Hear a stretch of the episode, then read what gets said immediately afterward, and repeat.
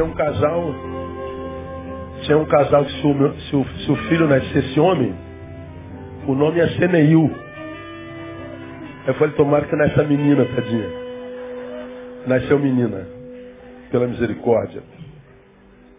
Tem gente que pensa que meu nome é minha mãe, que meu pai, é um nome americano, né? Neil. O primeiro homem é Arlua Neil Armstrong. Poxa, Dona Geralda, seu Adão. Imagina, 1966 vai ter um negócio desse. Nada, meu nome é, é oriundo do nome de meu irmão, que, que nasceu e morreu. O nome dele era Neiel, bíblico. E aí minha mãe tirou o segundo E. Neiel ficou Neil. Criatividades de nossos pais, não é? Meu nome é feio, mas é pequeno. Entendeu, né, irmão? Então, e tem aqueles pais também criativos que botam uma, uma frase, uma, uma sílaba de cada nome. Né? Minha mãe era Geralda, meu pai Adão. Meu nome podia ser Gerão, imagina. Aralda. Araldo, sei lá. Neil é um bonito nome, louvado seja o nome do Senhor. É. Segundo Samuel capítulo 23. Hoje é dia do pastor, eu falo o que eu quiser. Então segura aí, irmão.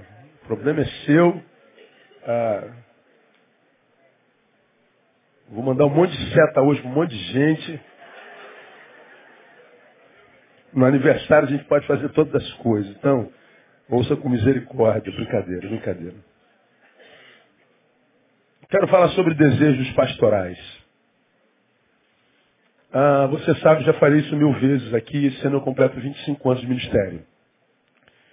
Dia 3 de setembro, nós vamos ter um culto aqui na quarta-feira.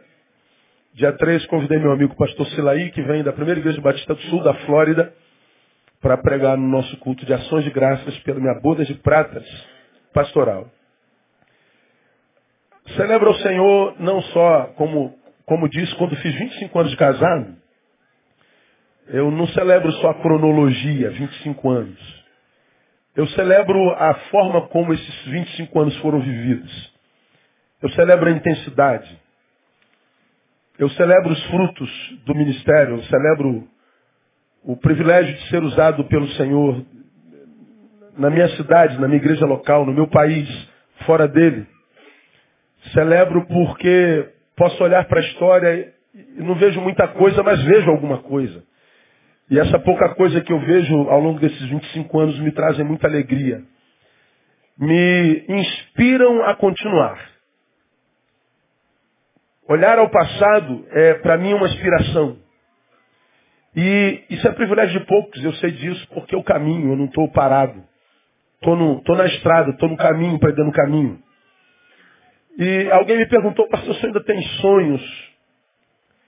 E eu perguntei, depende de que sonhos você está falando. São sonhos seus, meus. Eu acho que o Neil, o Neil é, embora tenha muitos sonhos, eu não tenho impedido nenhum a fazer a Deus, eu não peço nada. A única vez que em oração eu peço alguma coisa a Deus, eu peço quando estou em culto com vocês. Porque quando eu oro em culto, eu oro por todos, não oro por mim. Mas nas minhas orações, na minha devoção, a minha oração não carrega pedido algum. Eu não peço nada. Tenho tudo. E o que Deus me quiser dar em todos os âmbitos da vida, me dará por graça, não por necessidade. Não peço mais nada. Nada que, que me vem à cabeça que eu peço. Sonho, tem muitos. Desejos. Essa manhã, bem rapidamente, eu queria falar sobre desejos pastorais. Compartilhar com vocês, abrir um pouquinho o coração, uh, para que você entenda alguma coisa, algumas coisas que ainda me habitam, mesmo depois de 25 anos de ministério. Eu não trago sequelas do ministério, eu trago muito mais alegria do que dores, embora lidar com gente hoje seja extremamente doloroso, difícil, para mim quase impossível, mas a despeito dessa impossibilidade, dessa dificuldade, eu trago poucas sequelas. Momentos difíceis, momentos nos quais tive muita vontade de desistir, vontade de desânimo, vontade de, de chutar balde, de achar que eu não nasci para isso, incompetente. Ah, no ministério já amei demais, já me apaixonei, já tive vontade de matar. É, já senti ira, já odiei, já, já senti tudo que o ser humano sente. Mas quando eu pego todos, a, a alegria de ser pastor ainda é muito maior do que as. O bônus é muito maior do que o ônus. E em função da história, eu prossigo cheio de força, cheio de ânimo. Muita disposição para servir ao Senhor ainda. Muito, muito, a cabeça muito saudável. Ah, o ministério não me adoeceu, nem barriga de pastor eu tenho. Você tem uma ideia? Ah, não mexeu com a minha estrutura biológica, não mexeu com a minha estrutura familiar, não mexeu com a minha estrutura psíquica, não mexeu com o meu humor. O ministério não me adoeceu. Quem é pastor sabe do que eu estou falando, como está a saúde dos pastores brasileiros do mundo. Hoje de manhã estava lendo mais um colega na América que se suicidou. Um pastor que passou por um período de depressão muito, muito grande, agora no dia 31 de maio, deu cabo da própria vida. Isso acontece no mundo inteiro.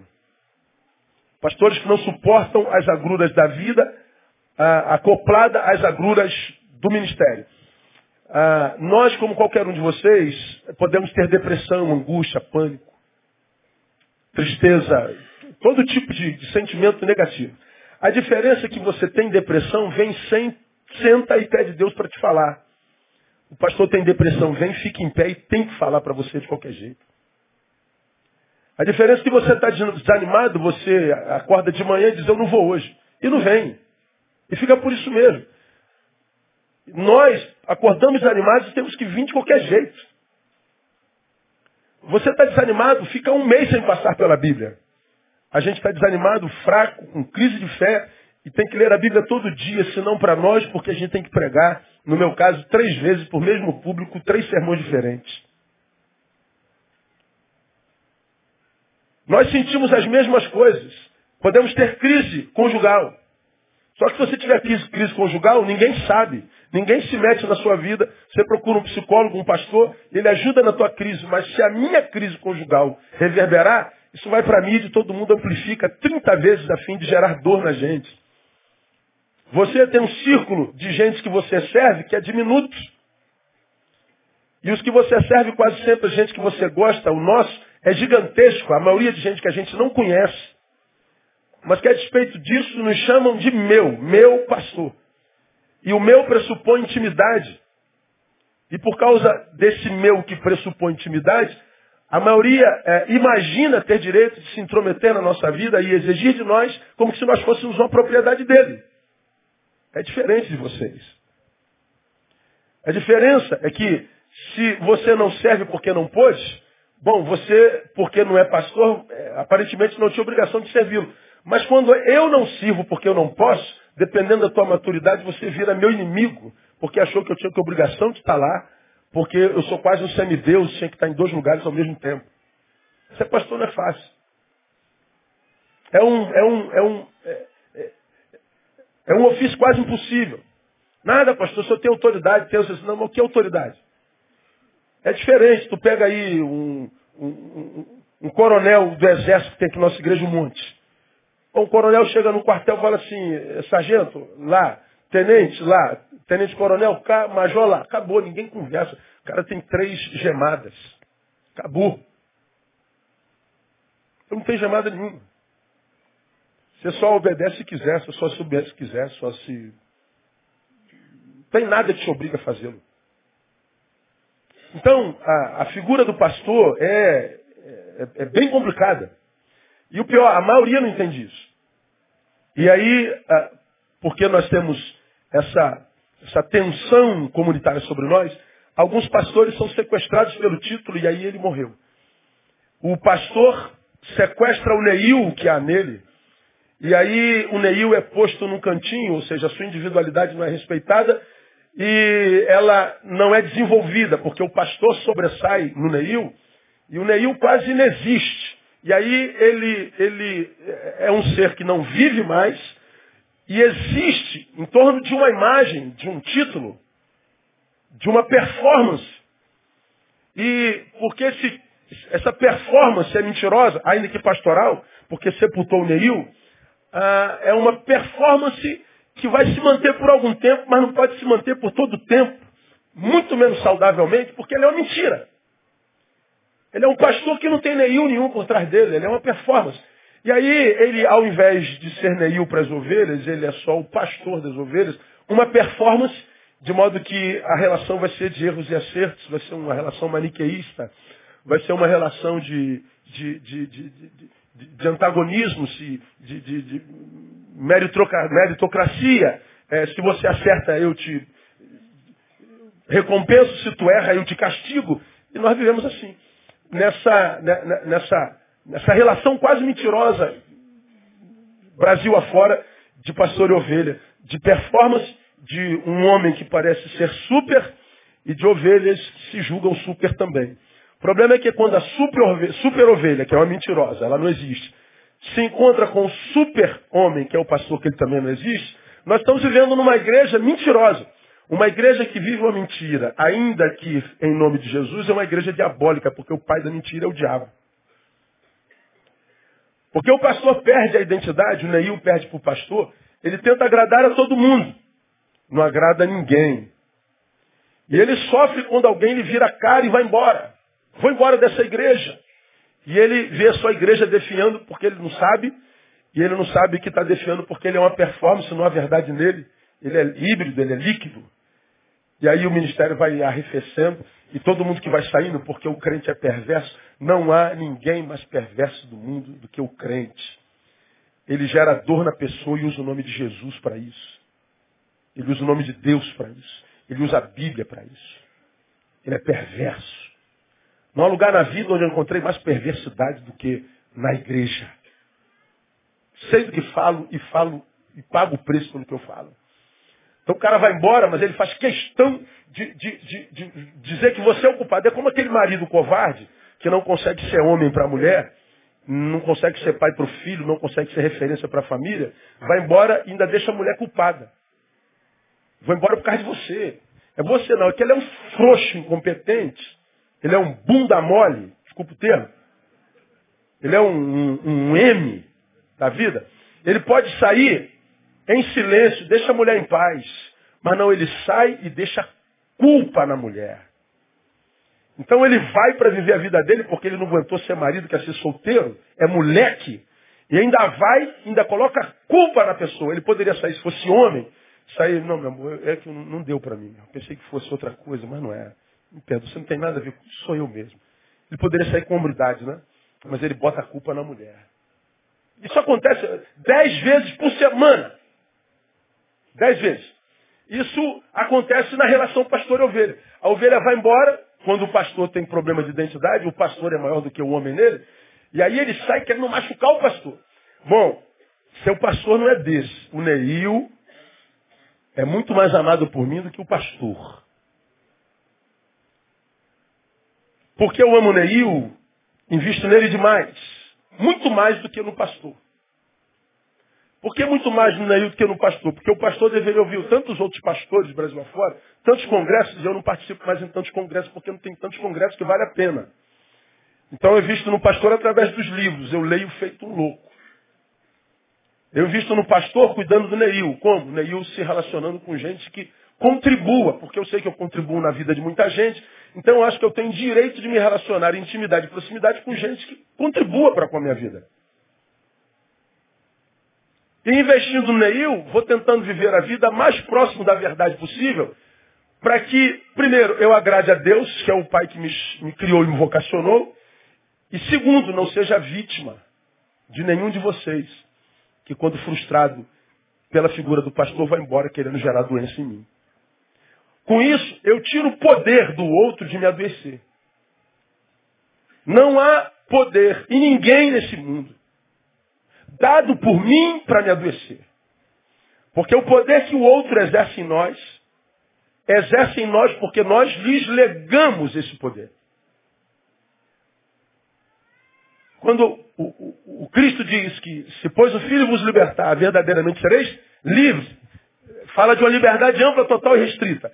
Nos liberta da morte e da condenação eterna, porque nos libertou do pecado, nos libertou das trevas e daquele no qual o mundo jaz, me liberta de mim mesmo, portanto me dá capacidade para negar-me a mim mesmo para segui-lo, me liberta do outro, o outro, depois de Jesus, é só um campo missionário, é alguém com quem eu estou, por vontade própria, sou livre para estar e não estar, e me livra da ira de Deus. Como me livra, inclusive, do privilégio de servi-lo. A liberdade é ampla, total e restrita. Então qualquer um que esteja preso a qualquer coisa que seja, a um homem, a uma mulher, a um serviço, a um cigarro, a uma cachaça, é escravo? A escravidão é opção, é problema de erro de gestão. Porque em Cristo nós somos verdadeiramente livres. Quem é livre aqui, diga glória a Deus. Livres. Quando a gente tem uma comunidade de gente livres, porque valoriza a liberdade, não tem interesse nenhum em exercer poder sobre ninguém. Escravizar ninguém. Por exemplo, eu, eu, eu, hoje de manhã alguém chegou no meu gabinete, pô, pastor, me permita fazer uma pergunta, eu não estou entendendo algumas coisas. Contamos com um projeto novo aí de, de juventude e tal. A gente está trazendo gente que não tem muito a ver comigo. E uh, alguns projetos estão sendo feitos. E o, o, senhor, o, senhor, o, senhor, o senhor tem aprovado isso? Tem, porque eu confio nos líderes. Ah, pode não ser uma coisa que esteja no meu coração. Mas vai que Deus colocou no coração dele e o errado seja eu. Vamos sentar, vamos dar oportunidade, vamos caminhar juntos. Por que, que tem que ser como eu quero? Porque é minha vontade sempre que tem que prevalecer. Então, existem coisas que acontecem na igreja que acontecem porque eu acredito que Deus deu a pessoas, e ainda que não seja da estrutura do, da, da, personalidade do pastor, não esteja no gosto da personalidade do pastor, acontecem.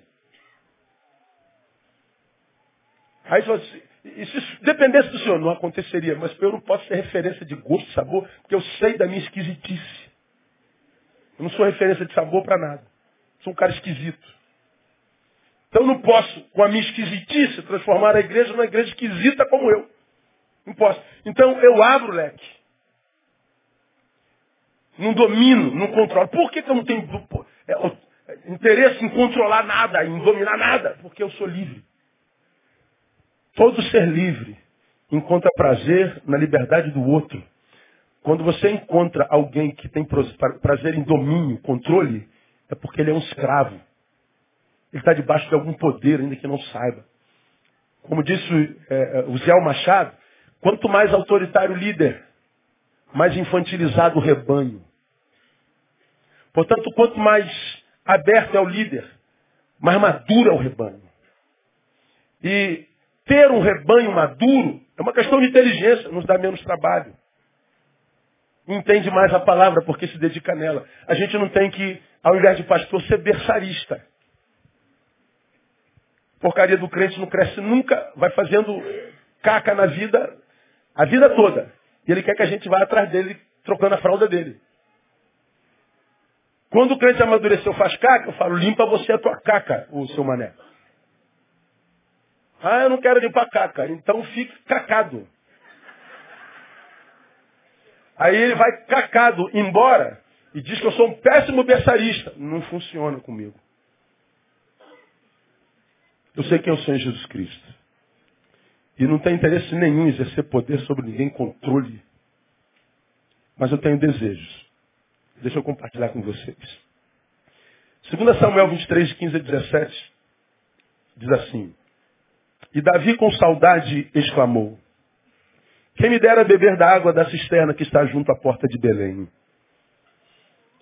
Então aqueles três valentes romperam pelo arraial dos filisteus, tiraram água da cisterna que está junto à porta de Belém, e a trouxeram a Davi, porém ele não quis bebê-la, mas derramou-a perante o Senhor. E disse, longe de mim, ó Senhor, que eu faça tal. Deveria eu o sangue dos homens que foram com risco das suas vidas, de maneira que não a quis beber. Isto fizeram aqueles três valentes. Deixa eu citar você no texto. Davi vinha de um período de guerra muito grande. Muitos anos em guerra, décadas. Você vê isso aí, ó, em, em 21.5. Revela isso é, facilmente. 21.15. De novo tiveram os filisteus uma guerra contra Israel. E desceu Davi com ele seus servos. E tanto pelejara contra os filisteus que Davi se cansou. Davi vinha de um período de muito tempo em guerra. Muito tempo. Davi estava cansado. Davi estava sobrecarregado. E esse momento histórico vinha de um período que seguiram a retomada do reino das mãos do seu filho Absalão. Você conhece a história de Absalão, que se levantou contra o seu pai, juntou um exército e, e, e, ele foi visitando cada, cada reino que estava sob domínio de, de, Davi, e ele foi desconstruindo Davi no coração daqueles reinos que estavam sob, sob aliança com Davi.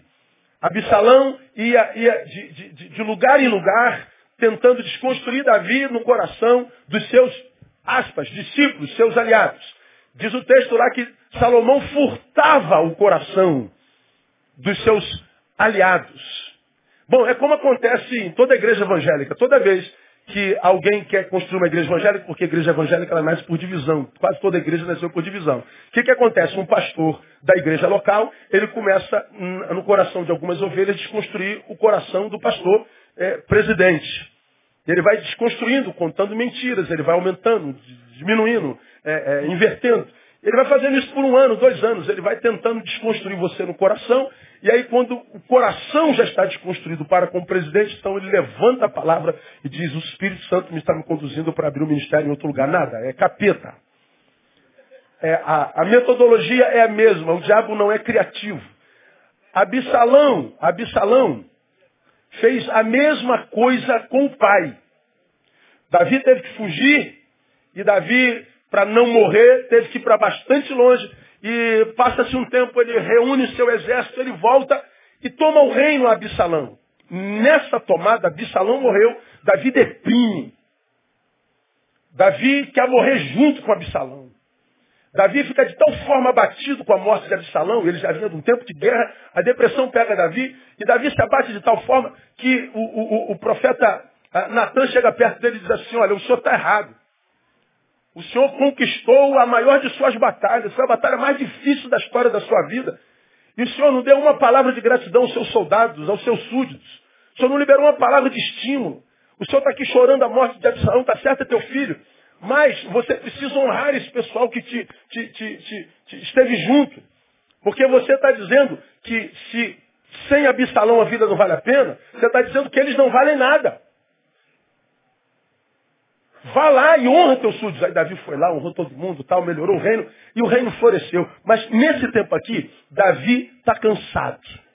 E o capítulo 23 que nós acabamos de ler registra as últimas palavras de Davi. Foram os últimos feitos, os últimos escritos de Davi. E esse capítulo 23 revela o quê? Um homem saudoso. Um homem com saudade. Leia o capítulo 23. Começa a falar dos seus feitos. É nesse capítulo que ele fala sobre os seus valentes. É nesse capítulo que ele traz à memória o início, o tempo que ele não era nem rei ainda. E a saudade de Davi era de quê? Dos homens que contribuíram para que ele fosse quem ele era. Ele está sentindo saudade de gente. Ele está sentindo saudade dos seus 37 valentes. Está escrito no capítulo 23. Os valentes de Davi, a partir do versículo 8. Davi está aqui, rei glorioso, lembrando dos homens que o ajudaram a ser quem ele é, o ungido de Deus, o grande homem de Deus, o rei dos reis entre os, entre, entre os homens eh, da terra. Um, um, um grande homem. Ele sente saudade do quê? Ele não sente saudade da fama, da glória, da grana, das damas. Ele não sente saudade do poder, das memórias sangrentas, das conquistas, ele sente saudade de gente. Ele sente saudade de, de pessoas. Agora, que pessoas são essas? E que amigos são esses? São aqueles amigos que se tornaram amigos no lugar chamado Caverna de Adulão. Quer ver uma coisa? Abra sua Bíblia em 1 Samuel capítulo 22. 1 Samuel capítulo 22. Davi não era rei, era um moleque para quem Samuel já tinha revelado. Esse é o meu ungido. E Davi foi conquistando muitas coisas. Saul era rei, você se lembra disso? E as pessoas cantavam para Saul, Saul é rei de milhares, aí aparecia alguém, Davi de dez milhares. Saul é rei de Israel, Davi é o rei segundo o coração de Deus. Saul foi sendo tomado por uma inveja. por causa do amor que tinha pelo moleque Davi, que Saul propôs no coração matar Davi, e durante um tempo a razão da vida de Saul era a tentativa de matar Davi. Para que, que existe Saul? Matar Davi. E Davi teve que fugir por muito tempo para não ser morto por Saul, por pura inveja. Num determinado momento da história, Davi vai parar em Mispá. Ah, antes de Mispá um pouco, ele entra num lugar chamado Caverna de Adulão. Veja aí o versículo 1 e 2, de 1 Samuel 22. Depois Davi, retirando-se desse lugar, escapou para a caverna de Adulão. Quando seus irmãos e toda a casa de seu pai souberam disso, desceram ali para ter com ele. Ajuntaram-se a ele, olha só que tipo de gente. Os que se acham em aperto, todos os endividados, todos os amargurados de espírito. E ele se fez chefe deles. Havia com ele cerca de quantas pessoas? 400 pessoas. Olha a qualidade das pessoas. Gente que se achava em aperto. Endividados. Não dava para fazer culto dos empresários. E todos os amargurados de espírito. Quantos amargurados de espírito tinha lá? Todos. Davi se faz chefe de todos eles. Davi está lá em 2 Timóteo capítulo 23, no auge na glória, rei, aspas, dos reis, e é tomado por saudade. Saudade de que tempo? Do tempo que não era rei, que ele estava fugindo de um, que ele entrou numa caverna, e na caverna se encontrou com endividado, amargurado e gente em aperto. Por quê? Porque foi lá, na caverna de Adulão, que Davi fez as suas melhores, mais verdadeiras e reais amizades. Foi de lá, dessa gente pífia, mesquinha, derrotada, medíocre, que ele tirou seus 37 valentes. Foi de lá que ele começou a se construir como aquele que Deus sonhava desde sempre. O homem do coração de Deus foi sendo formatado. Como?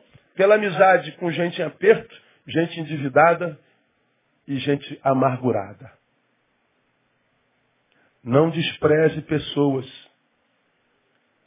por causa do seu aparente fracasso.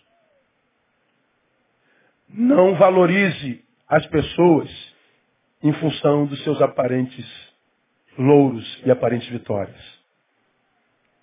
Davi está em honra, glória, vitória. Mas lá na honra, glória e vitória, ele se lembra dos momentos mais difíceis. Porque foi nos momentos mais difíceis que ele desenvolveu as suas melhores amizades. Ele está dizendo, eu sinto saudade dessa gente. Gente que eu fiz, é, com, quais, com as quais eu fiz amizade no tempo da dor. Gente que não tinha nada para me dar, a não ser a sua própria presença. Davi está dizendo, eu sinto saudade desse tempo, quando nós tínhamos relacionamentos verdadeiros. Ninguém estava com o outro por interesse. Davi não tinha nada a dar a eles, eles não tinham nada a dar a Davi, senão a sua própria presença. E foi lá na caverna de Adulão que esses 400 disseram para Davi, Davi, somos teus. Não tenho dinheiro, não tenho prato, mas eu existo. Se isso serve para você, somos teus. Davi diz, eu sou de vocês também. E Davi começou a ser Davi a partir de lá. Bom, esse texto que nós acabamos de ler, Davi, saudoso, vamos voltar para o 23, 2 Samuel 23. Davi se reúne com seus 37 valentes, não vai dar para contar essa história aqui. E diz o texto no versículo 14 que Davi estava num lugar forte. É a conhecida fortaleza de Sião, que era construída ali perto dos arredores de, de Adulão. Davi estava num lugar forte, sentindo saudade das experiências que viveu ali. E lá no lugar forte, onde Davi estava, ele começa a sentir saudade, veja o versículo 15. Com saudade exclamou, quem me dera beber da água da cisterna que está junto à porta de Belém. Davi está em Mispá, distante de Belém 10 quilômetros. Belém está tomado pelos filisteus. Era um território ocupado pelos seus maiores inimigos. Davi sai de uma batalha contra o seu filho na qual ele morre ele diz que saudade de Belém, minha terra natal. Que saudade das águas de Belém, as águas mais puras, mais doces, mais claras, mais saborosas. Davi pensa alto, que saudade das águas de Belém. O que, que acontece? Três dos seus valentes ouvem. Poxa, nosso rei está com vontade de beber água do poço de Belém. Vamos lá. Cara, você está maluco, cara. Os filisteus tomaram aquela terra toda, a gente vai morrer. Não tem como. Pô, cara, é, é o nosso rei. É o chefe. Vamos, vamos fazer esse, esse agrado para ele. Os três saem, irmãos. Caminham 10 quilômetros no território inimigo.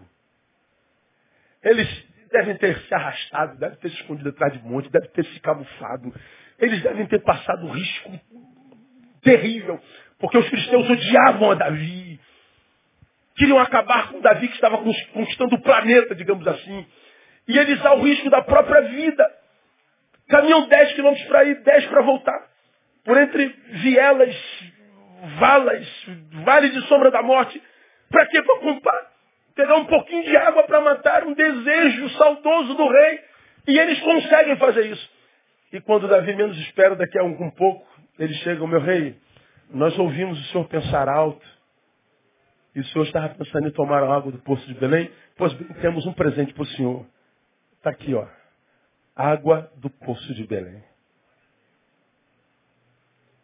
Davi é tomado por uma gratidão tão grande, tão grande, eu vejo Davi com os olhos marejados aqui. Eu vejo Davi emocionado. Davi está com a água que ele sonhou, que ele pensou alto. Ele olha para os três soldados que arriscaram a sua vida. O que, que Davi faz? Davi faz isso aqui, ó. Como é que você se sentiria se você fosse um dos três? Por meu, o senhor tem noção do que, que a gente passou para pegar esse, esse copo? O senhor tem noção se eu comer o quê? Beber o quê? O senhor tem noção do que, que a gente passou para que a gente trouxesse essa aguinha para o senhor? O senhor tem noção do amor que nós temos pelo Senhor e nós colocamos a nossa vida em risco? Davi explica. Essa água é a mais contundente prova do amor de vocês para comigo. Vocês arriscaram a vida para me dar uma, um copo d'água. Isso aqui não é um copo d'água, isso aqui é, é, é a concentração do seu afeto. Isso aqui é o arquétipo da aliança que nós temos. Vocês estão dispostos a morrer por mim. Isso aqui é o símbolo da sua fidelidade. Isso aqui é o símbolo da sua verdade. Isso aqui é a sua vida que está na minha mão. Como a sua vida para mim é tão preciosa como a minha é para ti, eu ofereço a sua vida, o sacrifício dela, como libação ao Senhor. Quando ele derrama em terra, ele não derrama só em terra. Libação era o que se lançava sobre a oferta do animal que era imolado para perdão do pecado do povo. Esse animal, antes de ser queimado, ele recebeu a oferta de libação. Era um líquido sagrado. Davi pega essa água e diz, Senhor, eu ofereço essa água em oferta de libação ao Senhor. É o sacrifício da nossa fidelidade, do nosso amor, dos nossos entranháveis laços de afeto. Porque agora eu sei, ó Deus, por que nós temos tido tanta vitória? Por causa desses entranháveis laços de afeto que nos unem. E essa água é o símbolo disso que eu ofereço a Ti. Como é que você se sentiu então? Muito honrado. Arrepiou, né, irmã? Eu também. É a relação de um líder com o seu exército. É a relação de um líder com os seus liderados. É a relação de um pastor com as suas ovelhas. Dessa experiência, me permito compartilhar no dia do pastor sobre três desejos pastorais. Meu primeiro desejo pastoral. Desejo ver no meu rebanho pessoas dispostas a perder para ser. Eu prefiro uma comunidade de perdedores. Quais? Caverna de Adulão. Mas que a despeito de serem perdedores para a sociedade, gente aflita, amargurada, gente endividada, que analisada de fora da igreja para dentro, um bando de fracassados, um bando de miseráveis, um bando de Zé Ninguém. Gente que não tinha, mas era fiel a Davi. somos teus. Gente que tinha palavra. Não era um amor do eu te amo, estamos juntos, mas na hora do aperto vazava. Não é gente do eu te amo, estamos juntos, mas se gaste o não, virava inimigo. Não é gente do estamos juntos, eu te amo, mas na hora de chegar junto para contribuir não chega. Não, é gente que não tinha nada para contribuir, senão com a própria vida. Gente que não tinha nada, mas era tudo. Isso é o sonho de qualquer pastor. Porque um pastor, à luz do coração de Deus, é um pastor que olha para as pessoas e vê pessoas. Não vê bolso. Não vê alocação social, não vê lugar onde mora, não vê bens que possui. Olha para pessoas e vê pessoas todas iguais, que valoriza as pessoas pelo seu valor intrínseco, pelo ser humano que é, e não pelas posses que tem. Davi amou aquelas pessoas que não tinha nada a lhe oferecer. E aquelas pessoas o amaram da mesma forma. Ou seja, quando a relação de um pastor e ovelha é verdadeira, coisas não contam, não servem para mensurar absolutamente nada nessa relação. A relação é de entranháveis laços de afeto. Quando esses entranháveis laços de afeto existem, então essa igreja cai na graça do povo. E porque ela cai na graça do povo por causa da comunhão que vive, o Senhor acrescenta à igreja os que vão sendo salvos no nome de Jesus. Isso é produto. Aplauda o Senhor. Dá mais uma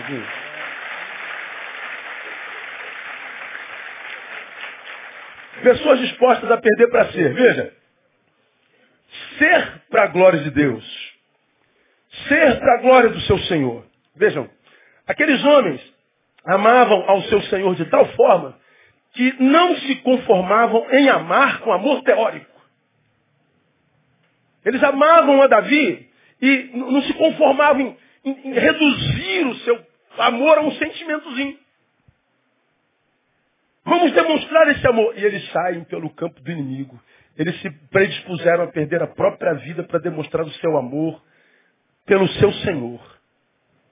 Era um amor materializado. Era um amor mensurado, era um amor que se pegava, era um amor que se via, era um amor que dava para fotografar.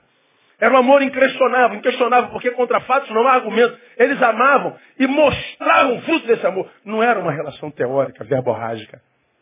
Era gente que estava disposta a perder a vida para ser bênção para a vida do seu Senhor. Bom, a Bíblia diz, a palavra de Jesus, quando junto com os seus discípulos, Jesus disse assim, quem ama a pai e mãe, irmãos, mais do que a mim, o que, que ele diz? Não é digno de mim. Jesus está falando o quê? Não ame seu pai, não ame a sua mãe, não ame seu irmão. É isso que ele está falando? Não. Ele está dizendo, quem é que de fato me ama? Quem demonstra um amor que vai além daquele que é consanguíneo. Jesus está dizendo que a relação dele, que é o Senhor da igreja, com o seu discípulo, nunca é teórica. Não tem como amar uma esposa e não materializar esse amor. Não tem como amar um filho e não materializar esse amor. Não tem como amar um irmão e não materializar esse amor. Não tem como amar a Deus e não materializar esse amor. Jesus está dizendo, é conversa fiada. Com o que, que eu sonho? Eu sonho com uma igreja de gente apaixonada por Jesus. De gente que é tão apaixonada por Jesus que não consegue estar na igreja sem materializar esse amor de alguma forma. Eu sonho com gente que não se conforma em cantar uma musiquinha para ele apenas. Com gente que não pensa nele durante a semana. Com gente que não intenta honrá-lo com seus, é, com seus atos. No seu namoro, no seu negócio, na sua casa. Gente que não publica uma coisa no Facebook sem pensar, será que isso vai glorificar o nome de Jesus? Não pensa nesta porcaria. Sem antes pensar no nome de Jesus. Porque quando a gente publica, a gente não está publicando só a gente, nós somos servos de Jesus Cristo. Nosso testemunho ou denigre ou exalta o seu nome. Eu sonho com uma igreja que não vive desapercebidamente no mundo sem esquecer que nós estamos sendo vigiados. Nós estamos no meio e debaixo de uma nuvem de testemunhas, de gente que está com um olho em nós, esperando o deslize para jogar na nossa cara. Você não é de Jesus? Essa semana uma, uma esposa de pastor estava com a família, e a família não é crente. Aí ela estava sentada com a família, aniversário de todo mundo, a família tinha um monte de cerveja e coisa. Ela estava sentada mesmo. Alguém tirou a foto e a colocou sentada na mesa com as cervejas todas. Aí fizeram um comentáriozinho. É. Aí. Pastor fala tanto lá, aí. E é membro da igreja. É o prazer de dizer, você errou. É ver a baba escorrendo pela boca quando vê o seu fracasso. Nós estamos rodeados e ela não tocou naquilo. Agora, quando, quando, quando nós amamos ao Senhor de fato, de verdade, entendemos que quer comamos, quer bebamos, quer façamos qualquer outra coisa, devemos fazer para a glória do Senhor. Nós vamos viver com a consciência de que Ele, que nos saciou a sede porque Ele é água da vida, espera que nós o amemos. E que se preciso for perder para ser para a glória dele, nós percamos e digamos, eu perdi porque eu sou um grande campeão. Perdi uma coisa para ganhar a aprovação do meu Deus. E quando a gente ganha a aprovação de Deus, não há coisa que seja perda para nós, porque Ele pode fazer no lugar, da vergonha, nós tenhamos dupla honra no nome de Jesus. Eu sonho com uma igreja e a gente está caminhando para isso, de gente que esteja disposta a perder para ser, ser para a glória de Deus. Desejo e sonho conviver com pessoas que se envolve ao ponto de, de perder se preciso para ser para a glória de Deus. Gente que não só queira ganhar. Gente parasita. Gente que só pensa em si. Gente que quer ser o fim da bênção. Não. Aqueles homens estavam dispostos a morrer por Davi. Às vezes a gente não, a gente não consegue fazer cessar uma fofoca, né?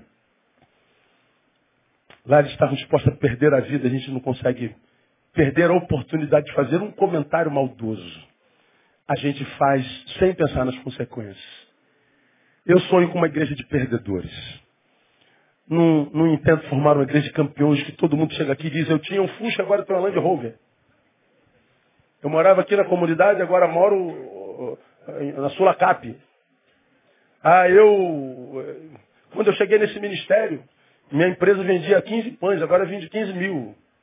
É, gente que só mensura a bênção de Deus através de matéria. Aí a gente pergunta, caramba, que Deus dobrou o que você tem, é lindo. E você dobrou na vida de alguém que ele tem?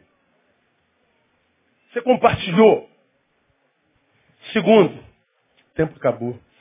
Sonho com pessoas que não trocam o essencial pelo trivial. Aqueles homens estavam dispostos a morrer por amor. E por amor, eles se embranharam num projeto. Qual era o projeto? Água. Pergunto.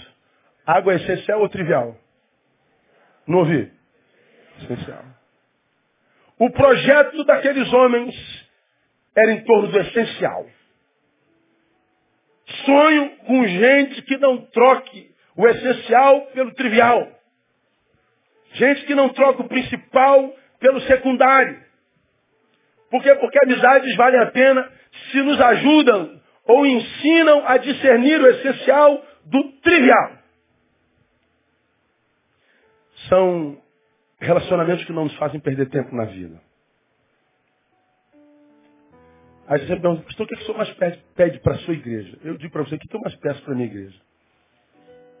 Relacionamentos saudáveis. Gente, que você já me ouviu pregar aqui, que eu tenho que sentar à mesa. Estamos sentados à mesa com alguém. Sentamos trocando ideia, dois, três três, quatro, cinco, seis amigos. Passamos uma hora. Você já me viu falar sobre isso aqui. Mas depois que eu saio dessa hora, duas horas, três horas, eu posso fazer uma pergunta. Valeu a pena ter estado ali? Acrescentar alguma coisa? Cresci? Enriqueci em algo? Enriqueci alguém Contribui para o amadurecimento de alguém? Bom, a maioria das relações odiernas não acrescentam nada à vida de ninguém. Mas, a gente sai daqui dizendo assim, mas pastor, nós morremos de rir. Ó, o tempo passou que a gente nem viu. São relações passatempo. Passatempo. Você passa um tempo de três horas aqui, não acrescentou nada, você só não viu o tempo passar. Amanhã você perde mais três horas. No outro dia você perde uma. Passa tempo. Não acrescenta nada, não enriquece, não amadurece, não ensina, não produz reflexão. Passou tempo. Passou tempo, soma o tempo da vida perdida em torno do nada. Soma.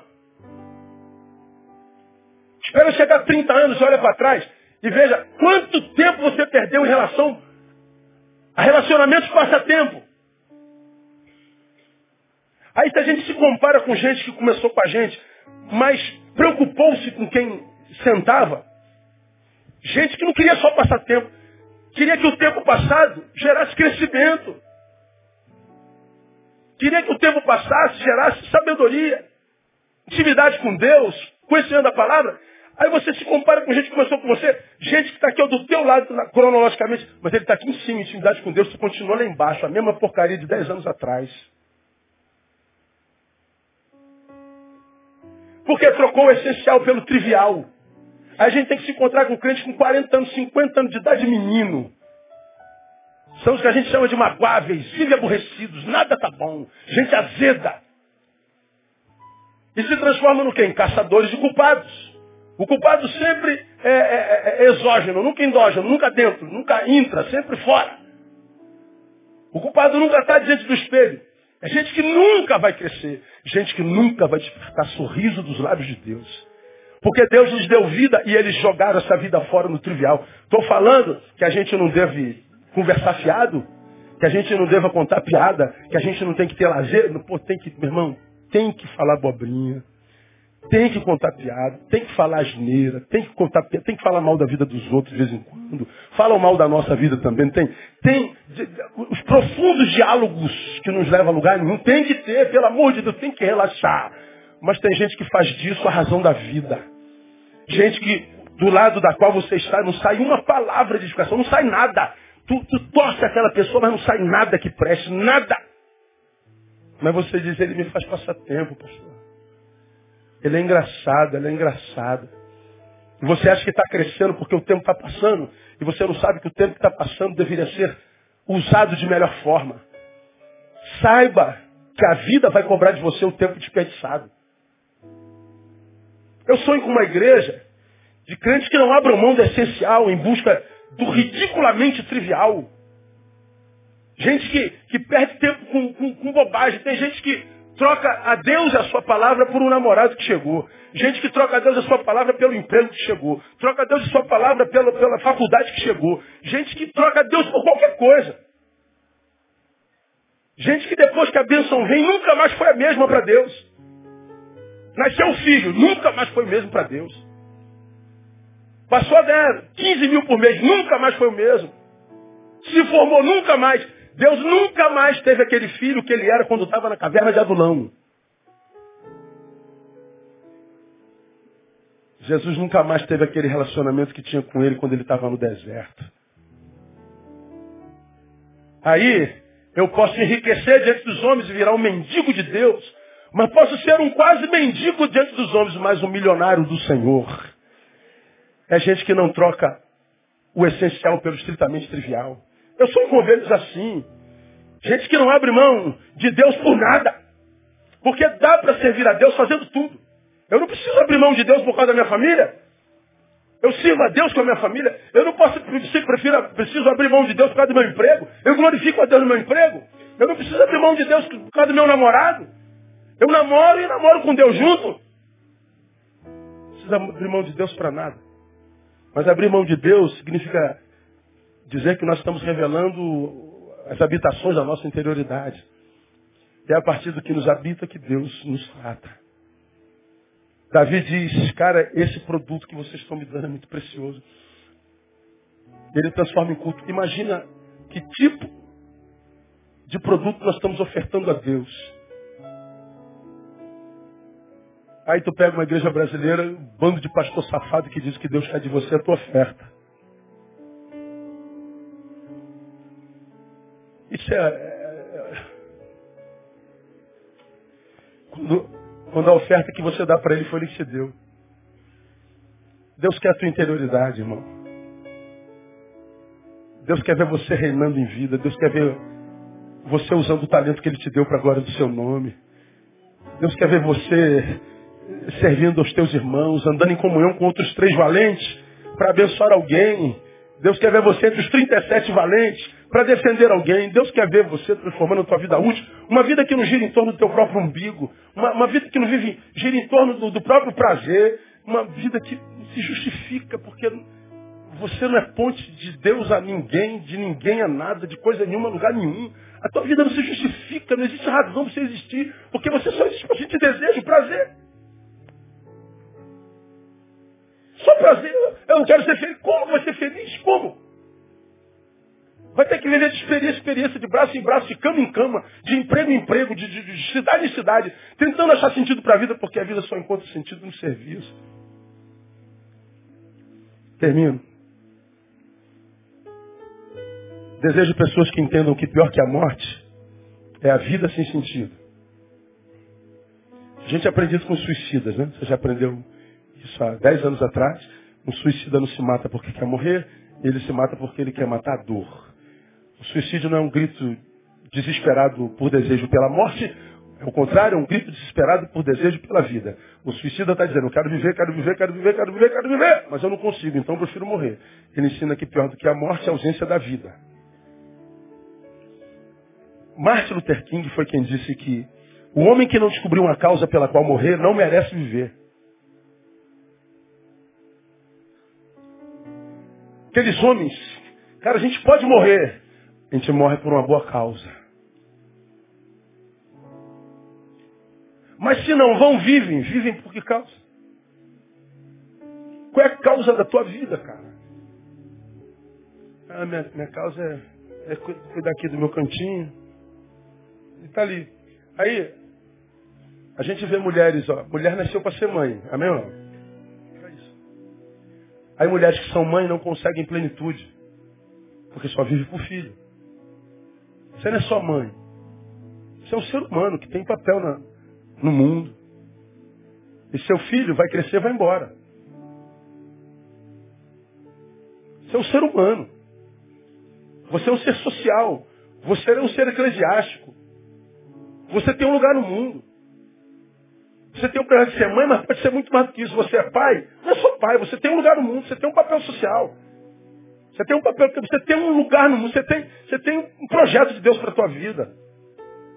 Está engavetado dentro de uma gaveta aí no teu ser.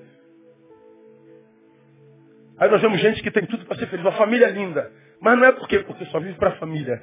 Ah, nada além disso. Outros é, vivem para o trabalho. O bendito do trabalho, que é o lugar da gente ganhar o pão, vira o nosso Senhor, vira o nosso Deus. Vira a razão da nossa existência. Aí às vezes vai prosperando assim, prosperando, daqui a pouco começa a defender, defender, defender. Por que Deus? Às vezes é porque Deus está com saudade de você. Tem saudade do que você foi na caverna de Adulão.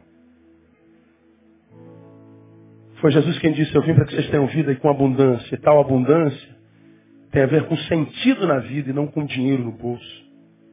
Tem a ver com o que eu junto da vida? Não. Tem a ver com o que eu reparto. Porque morrer com razão é melhor do que viver sem ela. Jesus é a razão da nossa vida. Eu, eu não sei quanto tempo eu vou viver na vida. Mas enquanto eu não morrer, eu vou viver. Entende o que eu estou falando? Enquanto eu não morrer, eu vou viver. Porque eu encontrei a razão da minha vida.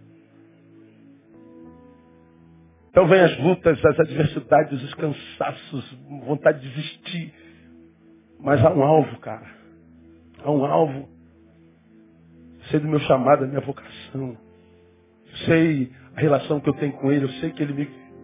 Diante dele eu estou nu, despido totalmente. Ele sabe de cada pensamento, ele sabe de cada desejo. Ele sabe, ele sabe dos meus ódios, das minhas taras, dos meus dos meus é, medos, das minhas é, idiosincrasias, dos meus defeitos. Ele sabe tudo em mim. Nós somos o conjunto dessa coisa toda. E Deus não tem problema com os nossos problemas. O que, que Deus quer? Que no conjunto dessa coisa toda, Ele esteja por sobre. De modo que nós nos apresentemos, Deus, está vendo isso aqui? Olha, olha, Deus, deixa eu escrever. O senhor está entendendo o que, que eu sou? Preciso desenhar para o senhor. Sou eu mesmo. Aí Deus fala assim, claro que eu sei, Neil. Deus fala para cada claro que eu sei quem é você. Eu sei do vacilão que você é. Eu sei do frouxo que você é. Do resmungão. Do metido a santarrão. Do metido a inteligentão. Do que tem síndrome de pobre coitado. Eu sei quem você é. Mas eu não te vejo só pelo que você é. Eu vejo sobretudo pelo que você pode ser se andar na minha presença. E o que, que eu quero de você? Que você acredite no que pode ser se andar na minha presença. Então, mesmo que você não seja isso, acredite que você pode ser e cai dentro disso, cara. Vai lá no campo dos filisteus. Vai buscar água. Vai buscar alguém. Ou volte para a caverna de Adulão. Você vai encontrar gente boa lá. Que não tem nada para te dar senão só a presença. Porque senão, vai 15 anos resmungona, 30 anos resmungona. 30 resmungona, 40 anos resmungona. 50 anos resmungona. 60 anos resmungona. Cara, a gente vê assim, ó, gente preciosa, linda, e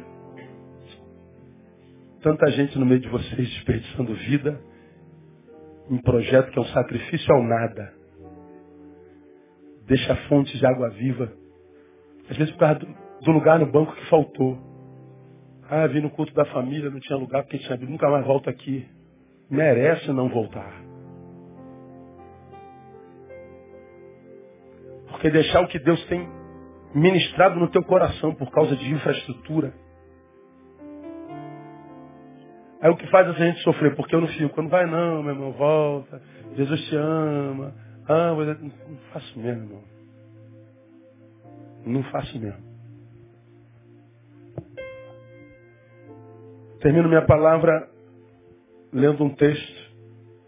Nosso tempo acabou, me perdoe. Hoje é meu dia, irmão. Segura aí. Um texto que me mandaram. Queria muito achar. Achei. Que diz assim, ó, sou um péssimo pastor.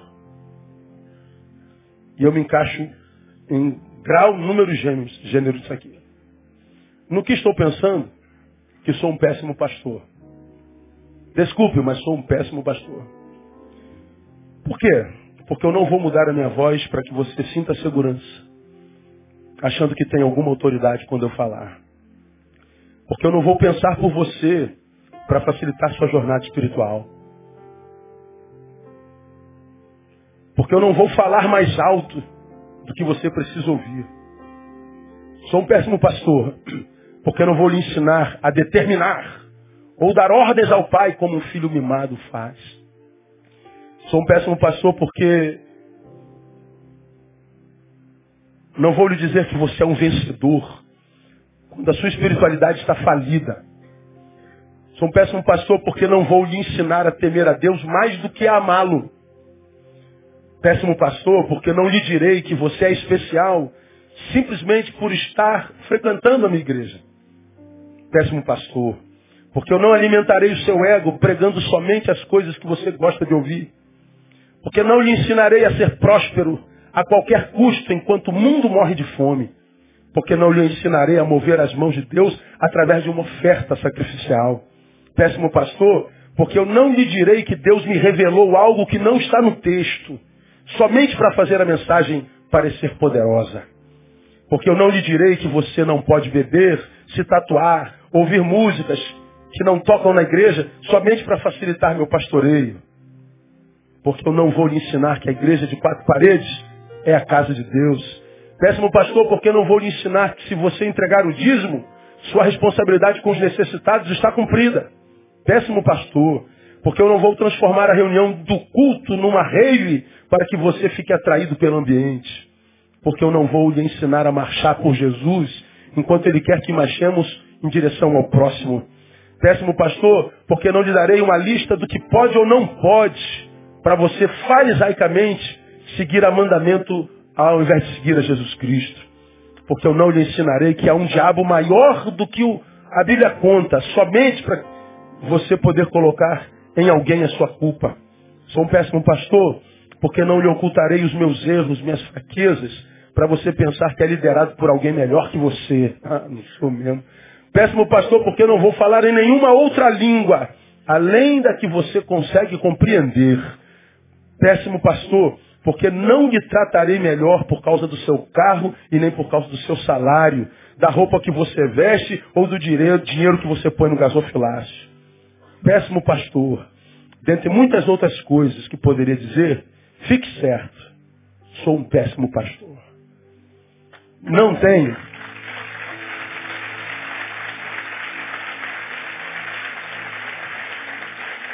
Não tenho, minha ovelha, a menor intenção de viver politicamente, agradar a gregos, agradar a gregos e baianos.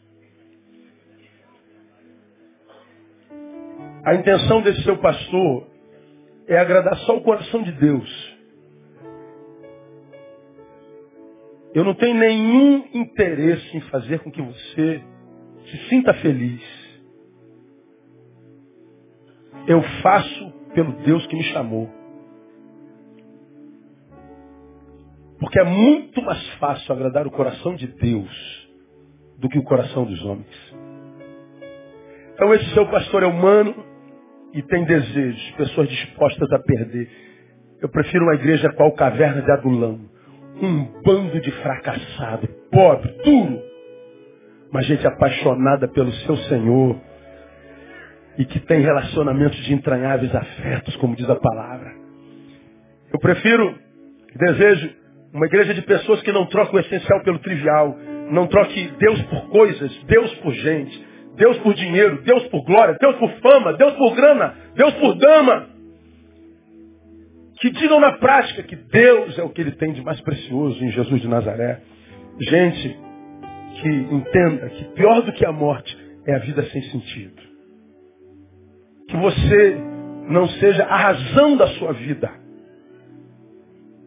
mas que a razão da sua vida seja Deus, Jesus Cristo, entendendo que se a razão da tua vida é Jesus, por causa disso você se deu a Ele, Ele não vai ficar com você para Ele. Ele vai te doar a alguém. Todos os que se doam a Jesus são dados por Jesus como presente a alguém. Guarda isso que eu acabei de falar. Porque se você não é presente na vida de ninguém, então é possível que você ainda não seja de Jesus. Vinha no carro pensando no filho pródigo. Aí Deus me dá uma palavra. Se você tem dificuldade de chamar de irmão a quem Deus chama de filho, então é possível que seja você que não possa chamar a Deus de pai. Pensando no filho mais velho. Se você não pode chamar de irmão a quem Deus chama de filho, então talvez seja você que não possa chamar a Deus de pai. Qual o desejo do teu pastor? Que nós tenhamos uma igreja onde todos possam se chamar de irmão. Preto, branco, rico, pobre, feio, bonito, gordo, magro. Homem, mulher, hétero, gay, duro, todos da mesma raça, caídos, redimidos pela graça do Senhor. Que Deus nos abençoe, que Deus nos dê graça de vivermos uma relação assim. Deus abençoe.